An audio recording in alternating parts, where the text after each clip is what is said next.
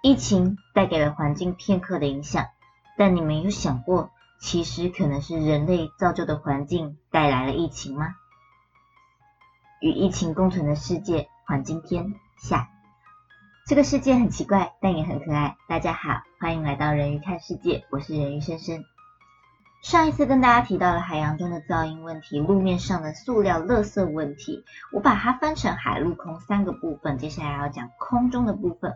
但我还是希望所有人可以明白一件事情，就是环境问题是环环相扣的，它并不是保育环境就是给予慈悲，所有的结果都会回到自身身上，兔死狐悲，唇亡齿寒的道理。今天呢，我会把最后的空中部分讲完。接下来就讲环境整体与疫情之间的关系，最后带一些我个人环保中的想法，希望可以有抛砖引玉的效果。那各位开始喽。人家说处理事情有所谓的轻重缓急，这次提到的三个问题里面，我觉得最优先该处理的应该就是空污问题了。怎么说呢？因为空气污染已经进行式的直接影响我们人类的生存。根据世界卫生组织表示，每十个人就有九个人呼吸被污染的空气。这些空气呢，跟中风、肺癌、心脏病、哮喘、糖尿病等等疾病有直接的关系，危害程度不亚于抽烟。美国哈佛大学公共卫生学院的研究也指出，每立方公尺增加一微克的 PM 二点五，疫情期间的死亡率就会增加八 percent。证明空污跟疫情的死亡率也有直接的关系。那现在的空污问题到底多严重？在疫情下面有没有什么变化？其实是有的。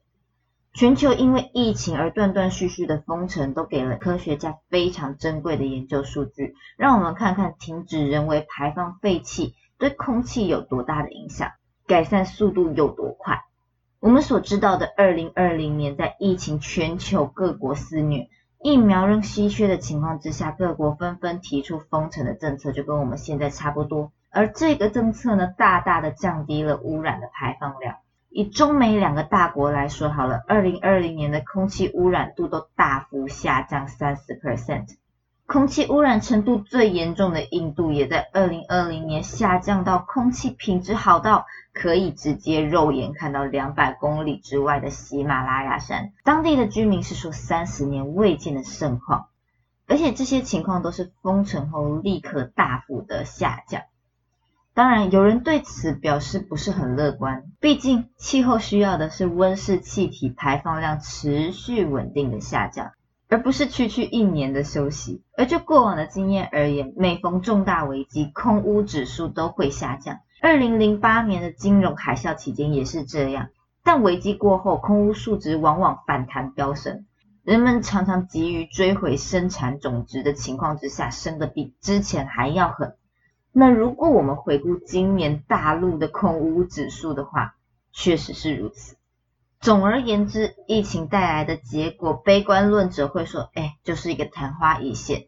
但其实用乐观的角度来讲，这次的结果也告诉我们，如果停止人为的破坏跟污染，至少在空污方面，大自然自我恢复的速度是极为良好且快速的。我知道。如果常关注环保的人，可能都会觉得挺无奈又无力的，总是听到一些不好的消息，好像人类就是一种自私顽强又无可救药的一种生物。但其实只要有心愿意一同努力，它并不是做不到。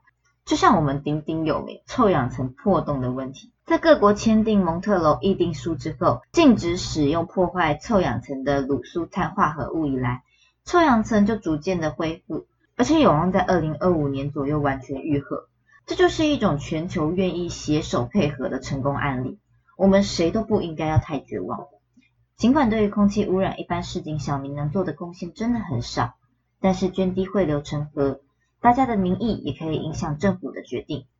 像这一次的疫情之后，欧洲各国开始提倡脚踏车的政策，也为碳排放提供了很大的贡献。像是欧洲第一个进行封城的意大利啊。经过漫长两个月多的封城之后，宣布从米兰市开始，在市中心周遭扩增三十五公里的自行车道。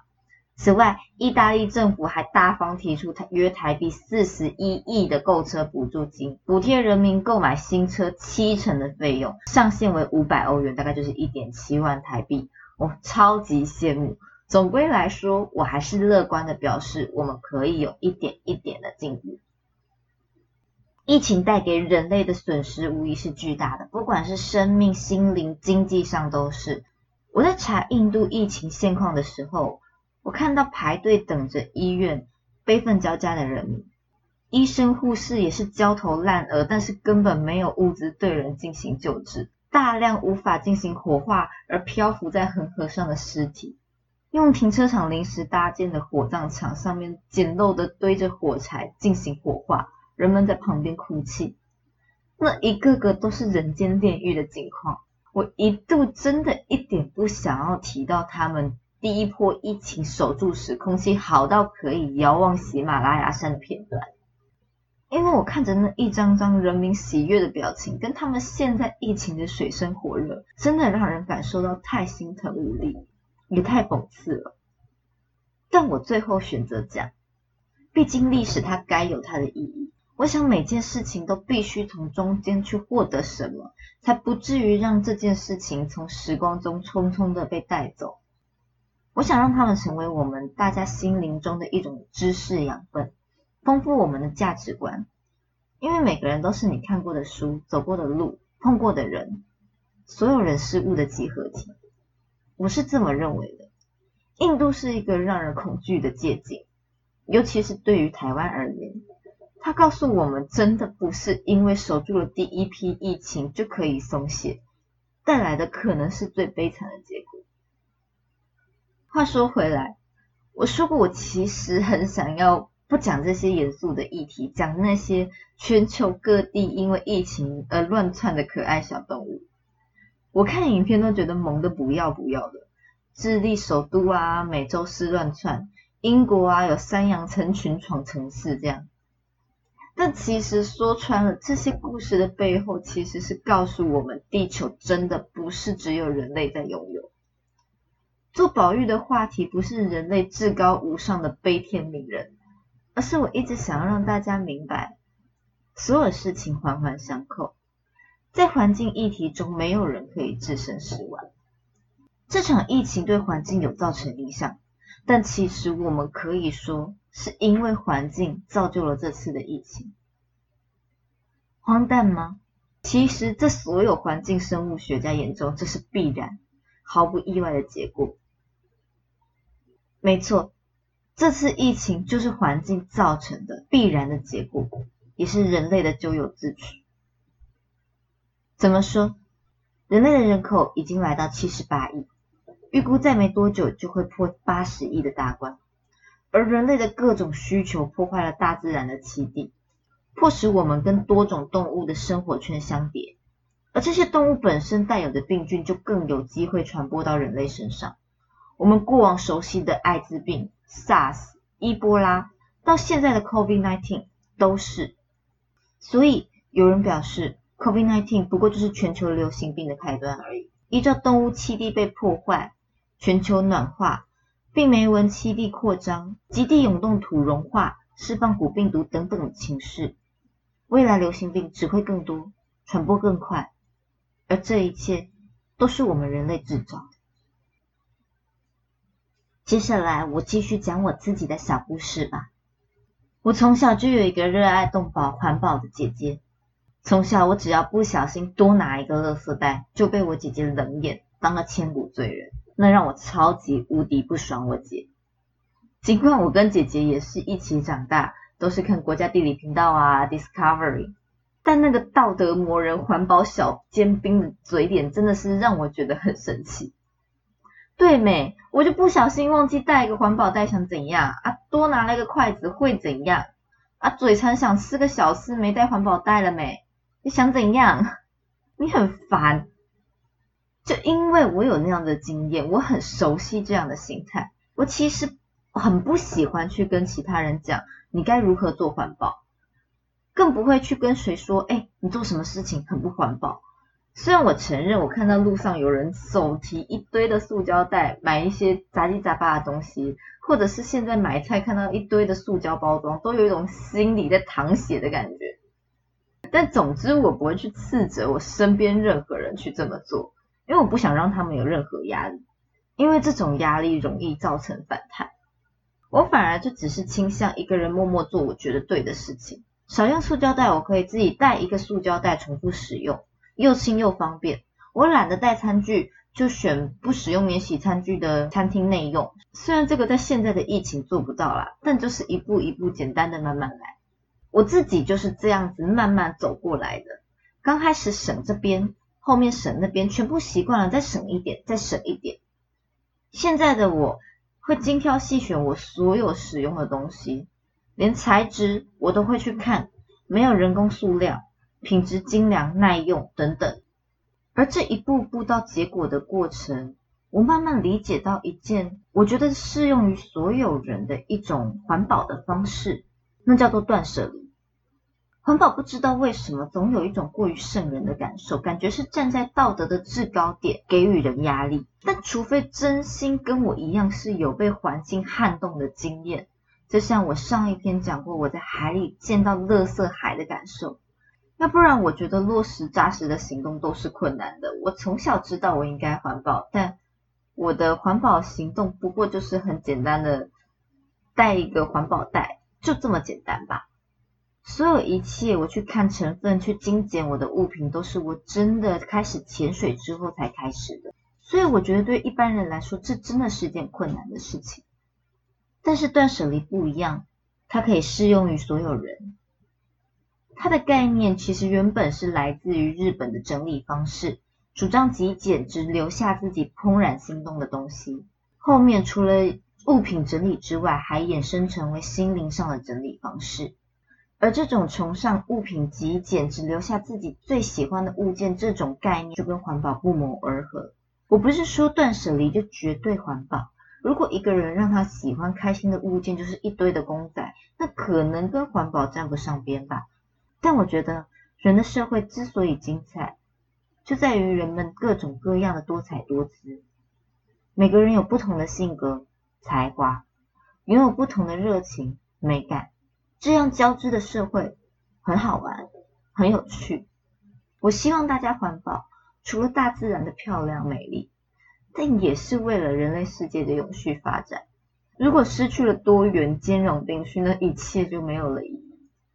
现在人类消耗太多的自然资源，除了仰赖公民意识去监督社会跟环保科技的发展，在于个人而言，我觉得探索自己、精简自己是一举数得的。因为我所认知的世界，为什么资源消耗过多，不是在于资源不足，而是在于资源分配不均，经济中中高阶层的大量浪费，而这个。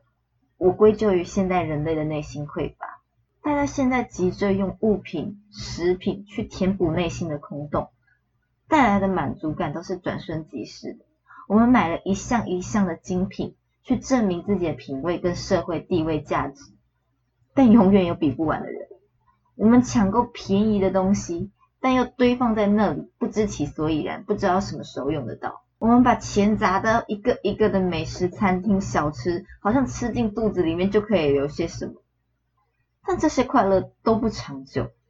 如果把精力转移到专注自己内心，找到真的可以让自己怦然心动、安宁平和的事物，好好珍惜那一项事物，走那个方向，我觉得那就是真正对个人发展跟环境都有益处的事。当然，心有余力。就就请多多声援、金援一下环保的活动，我会替所有的环保人士感谢你。不过说回来，就算没有捐款、没有连署，我也还是谢谢听到这里的你，就是现在正在听的你。因为做环保的议题让我心里一直很忐忑不安。虽然当初也就是疫情闲着没事，跟着朋友一起想试试看 podcast，但今天讲的话实在很赤裸。从希望大家多关注一些环境议题，到我希望大家多正视自己的内心，基本上都是我跟我很熟识的朋友才会这样讲。如果有人可以耐心听完到这里，我真的会感觉到有一点不好意思又怪害羞。希望大家对于我的结论不会觉得很奇怪，莫名其妙被人家灌了一口心灵高汤。真的有缘听完的人，如果可以感触到些什么，那就实际试试看吧。趁着疫情期间做个大扫除，对于食之无味弃之可惜的东西勇敢道别，对于犹豫不决跟挚爱的东西进行深思，这会是非常简单又意外有效了解自己的方式。你只要去问问自己，为什么喜欢这样东西？它可以带给你什么？为什么我舍不得这个东西，又想丢弃它？一层一层像柏拉图似的问自己，就可以有很多的体悟。如果有人因为我的话这么做，我会非常非常的感谢。那也希望你可以找到你心里真正可以让你开心的事物。谢谢大家可以听完我这次非常非常任性关于环境的两话。下次的主题，我可能就是想要回到疫情期间某一些国家的故事。我是人鱼生生，希望你听得开心。我们下次见。